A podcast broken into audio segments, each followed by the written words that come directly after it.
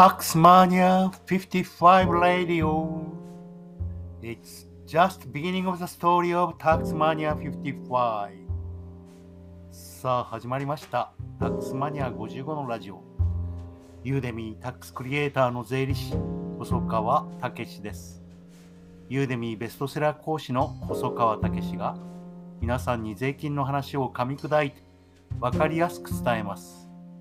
長年、国税調査官、国税審判官、外資のアドバイザ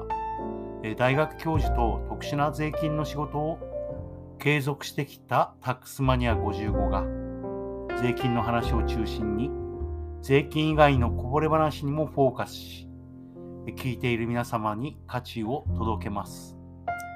初学者を意識してお客様の深い悩みを解決する立場で、お客様が私のユーデミーコース受講後の未来の姿を容易に想像できるような、最終的にはターゲットを絞ってビデオの制作を続けていきます。その制作過程で考えたことをラジオで喋ります。M1 で優勝した錦鯉の長谷川正則さんは、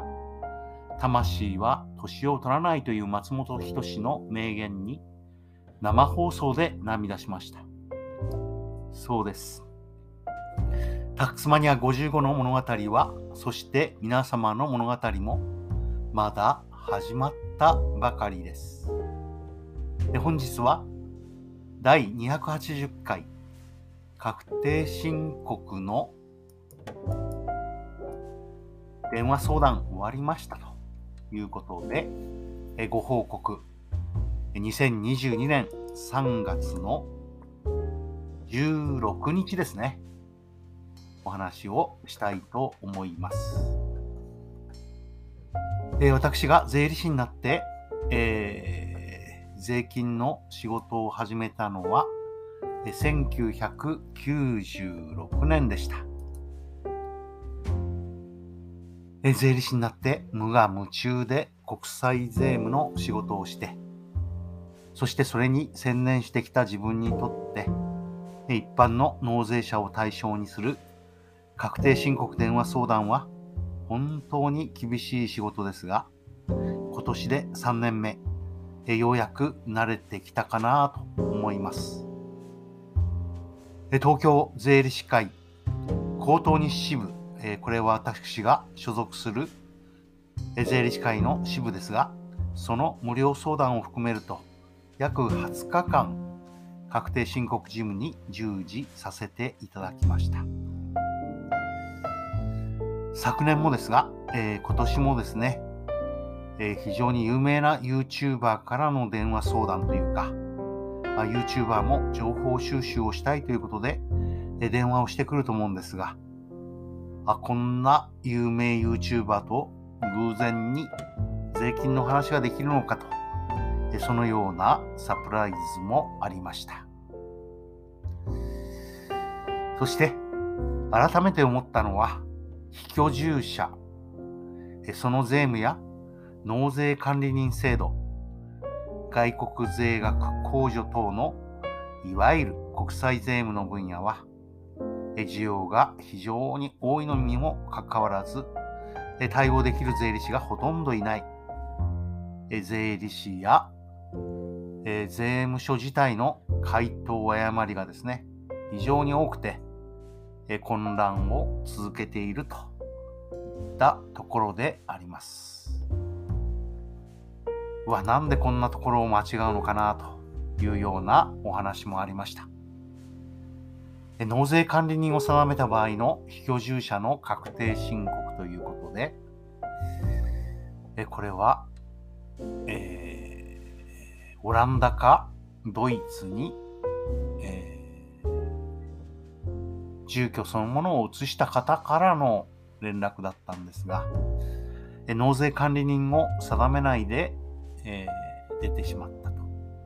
さあ、確定申告をどうしようとなった時にですね、え本来は出国前に準確定申告といって、それまでの確定申告を、え人が死亡してした時のようにですね、準確定申告というのをやらなければいけないんですが、それを忘れていた場合、どうすればいいのかという相談です。賃貸を引き払って住んでいるので、その本人の住所はどこか本拠を定めなければいけないわけなんですが、誰に聞いてもまともな回答が得られないというようなことをおっしゃっていました。そうですよね。本拠地がどこかという場合ですね。まずは大元の住んでいた場所が本拠地になりますよね。えですが、出国する。その時に、その自宅を皆さんどうするかというと、貸し付けると。そして不動産所得を得るということになると、やはりそこが本拠地ですから、えー、そこが納税地ということになるんですよね。そして納税管理人を定めれば、その納税管理人の住所が、えー、本拠地になるのかというとですね、えー、そうではなくて、えー、様々なハードルがあるわけです。えー、まずは、えー、自分が持っている場所が納税地と。そして、それ以外にも、えー、支店等、高級的施設があれば、その事務所の所在地という考え方もできます。そして、納税地を定めていたものがその該当しないというふうになった場合、その該当しないこととなった時の直前において納税地であった場所と、このようなお話もあるわけですよね。そして、その社が国に対し所得税の申告及び請求等の行為を行う場合、その社が選択した場所と。まあ、結局のところここで初めて納税管理人の住所ということが出てくるわけですが、まあまあ、このですね、え納税管理人の定めを、え税務職員も税理士も全然読んでいないので、えでたらめな回答になってしまうのかなと思ったりいたします。まあ、そうなってくるとですね、もうビデオを作るしかないかと、えー、思ったりするんですが、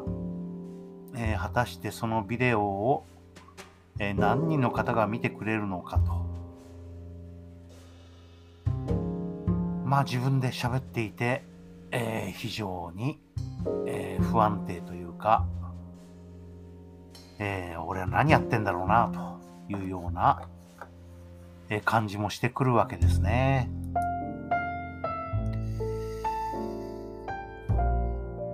えー、この分野は本当に狙い目なのかなと思ったりするんですが問題は皆さん英語なんでしょうかそしてその一方でですね、まあ、一生懸命 SNS をやってるんですがいわゆる国際税務の専門家と称する方々の投稿というのは本当に中身がなくてですね、自己満足、自己宣伝、えー、それが大部分で、えー、人の振り見て我が振り直せを痛感しております。自分は運が良かったので、え、今後は本を書いて、えノウハウを広めたいとかですね、そんなことを